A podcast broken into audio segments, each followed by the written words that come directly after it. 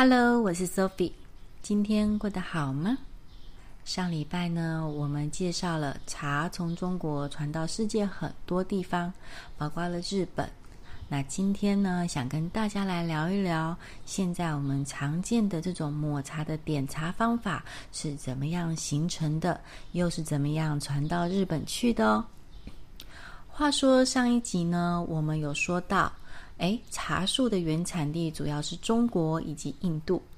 其实啊，喝茶的风气大概在纪元前后，也就是西元零年的时候就已经开始有了。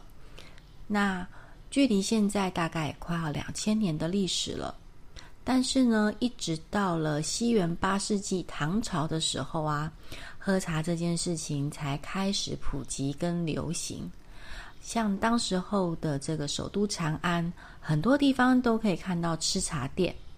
那寺庙里的僧侣呢，也会在参禅静坐的空档，哦，会来喝点茶，解解渴，提提神。那么这些风潮跟做法呢，其实都被当时候呃从日本来的遣唐使，还有来学习佛法的僧侣们带回到了日本哦。那唐代喝茶是用什么方式来进行的呢？其实从陆羽的《茶经》里面，我们可以知道，唐朝的时候呢，已经有一些制茶的道具了。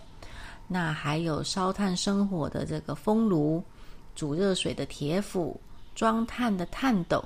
还有将这个茶呢磨成细粉的这个茶臼，舀水的勺子、茶碗啊、茶巾啊等等的道具。那在《茶经》里面呢，其实连水的品质、茶的产区区别也都有所介绍。而喝茶的方法呢，就可以用四个步骤简单来概说一下。首先，第一个步骤呢，会先将摘下来的茶叶经过蒸熟了以后，制作成圆球形状来保存。那我们会称它为团茶或者是饼茶。第二，喝的时候呢，我们会从这个团茶上面，哎，切下来我们需要的分量的茶叶，再用茶臼呢磨成粉碎状。那第三步呢，我们会把这些呃磨成细小粉碎状的这些茶叶呢，放到热水里面去烧，烧到有茶水出来。第四步就是把用勺子把这些茶水舀到碗里面去，就可以喝啦。不过，以上这些方法虽然有研磨茶叶的过程，但跟我们现在所知道的抹茶法是不一样的哦。那么抹茶法是怎么样的呢？其实啊，茶的文化从唐朝流行到宋朝，这时候才开始出现了我们熟知的抹茶的喝法。那么我们在这个北宋皇帝宋徽宗所写的《大观茶论》这一本书里面，就可以看到呃有关于抹茶的做法和喝法。那么宋朝的人呢，是这样子在处理茶叶的。他们喜欢将茶叶先蒸熟、洗干净，然后把它压榨过，之后把它揉匀，放到模具里面压成一块一块像砖块形状的茶砖，然后我们再把它用烘焙过之后捣碎，才把它碾成粉末，然后筛出细粉之后，才开始准备来做这个茶哦。那首先呢，我们会把这个茶粉加一点点热水，让它变成软膏状。就有点像我们的奶粉，加一点点水，然后它会呈现黏黏稠稠的样子。然后呢，我们会在这个膏状的这个茶里面呢，加入热水，然后用一种叫做茶筅、茶筅的道具，在碗中来回的扶击摆动，让这个茶水呢变得均匀，并且开始产生一些细小的泡沫。那这个茶筅呢，其实是一种用竹子制的这个点茶的道具。前端呢，就像一个小扫把一样，有一根一根细细的枝条，跟现在我们会看到日本茶道用的这个茶筅长得很像。那这个加热水的过程呢，一共会分七次来加，每一次加的时候呢，都会再用茶筅在碗里面再来回摆动，然后让它产生呢，跟像拿铁奶泡一样的这种细致的茶泡沫。那在一些书里面呢，会形容这种茶泡沫呢，跟云雾一样，好，那就很像我们现在看到的一些呃抹茶上面有一层薄薄的这个呃茶末，啊、类似。那这个呢又称之为点茶法。那么在这个宋朝的蔡襄所写的《斗茶茶录》这本书里面呢，也有提到这样子的一种做茶的方式。有兴趣的人可以去找来看看哦。在这本书里面呢，也有提到哦，当时候的人呢是会去诶把点茶点的好跟不好，来当做是一项才艺哦，而且会去诶细细的去细品，诶怎么样叫点得好，怎么样叫点不好。我呢后来呢，在这个大陆知否知否里面啊，就有看到这一些场景哦，真的是挺有趣的。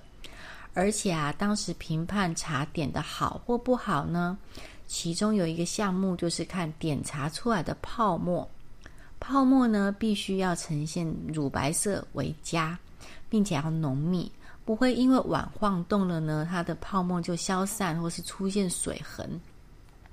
那有一些泡沫啊，可以绵密久久不散的哦，甚至于还可以用这些泡沫在这个茶的表面上来作画哦。宋朝人真的是挺风雅的。那么，当时候的这个中国的文化，茶文化呢，其实它已经发展到算蛮鼎盛的时候了。所以啊，他们在福建省的建安这个地方，还建立了名为北苑的皇帝专用茶园哦，并且还专门任命官员对于茶的栽培、制茶的这个方式，进行了非常细致的管理哦。那我们可以知道，那时候茶在宋朝真的是非常的鼎盛。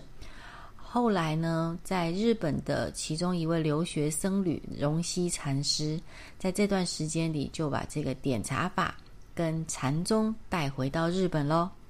并且啊，他还不止一次来到中国，想尽办法呢，把茶树的种子带回日本，并且在日本呢，哎，繁殖成功。真的是好，还还好有他做这件事哦。因为呢，在他之后啊，中国的这个茶文化呢，就转变成为了现在比较熟知的呃散茶装的喝法了。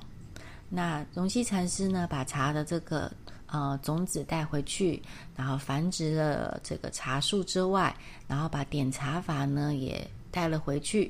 就在日本人一代一代的这个精进跟改良之下，慢慢形成了我们现在看到的抹茶的喝法跟打法。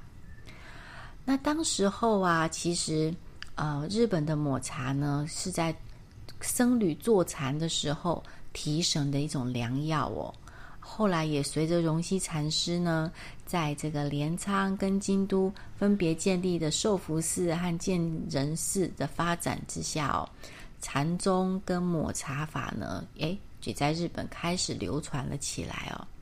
到现在呢，每年建仁寺都还会举办一种特别的茶会，叫做四头茶会，那就很好的还原了当时候从宋朝传回来的点茶法哦。有兴趣的人呢，可以看看我放在节目介绍中的影片连接。因我之前呢，诶，曾经呢就在东京也参加过一场妇科的这种四头茶会。那个时候呢，是每一个人都端着一个天啊、这个天目茶碗，然后会有人呢来到你面前，一手茶筅，一手拿着热水瓶，然后在你的茶碗里面倒一些热水，就在你。一边端着碗的时候，一边在手，呃，在你的碗里面帮你打茶出来，我觉得非常的有趣哦。而且那时候印象很深刻的事情就是，他们那时候搭配的这个甜点呢，并不是我们一般传统看到的日式和果子，而是呢一种很像台湾面筋的麸，咸咸甜甜的，只是没有那么油腻而已哦。那时候吃的时候。一瞬间，我真的以为我是在吃爱滋味面筋啊！好，说回来，这荣西禅师哦，他不但呢对茶的这个传播有贡献之外呢，他还因为太喜欢茶了，他还写了一本有名的书，叫做《吃茶养生记》。嗯，如果说啊，陆羽的《茶经》好，在中国是有一定的这个茶的地位的话，那么在日本的话，就是属于这本《吃茶养生记》占的跟《茶经》一样的地位了。那嗯，在这一段时间里面呢，茶就随着荣西禅师在日本慢慢慢慢的拓展了开来哦。好了，今天呢，啊、茶的历史我们就先说到这里。那下一集呢，我们会进入到日本的平安时代，看看当时候的人呢怎么样看待茶这件事情，还有茶怎么样跟佛教禅开始有关联哦。谢谢你们今天的收听，那我们就下集再见喽，拜拜。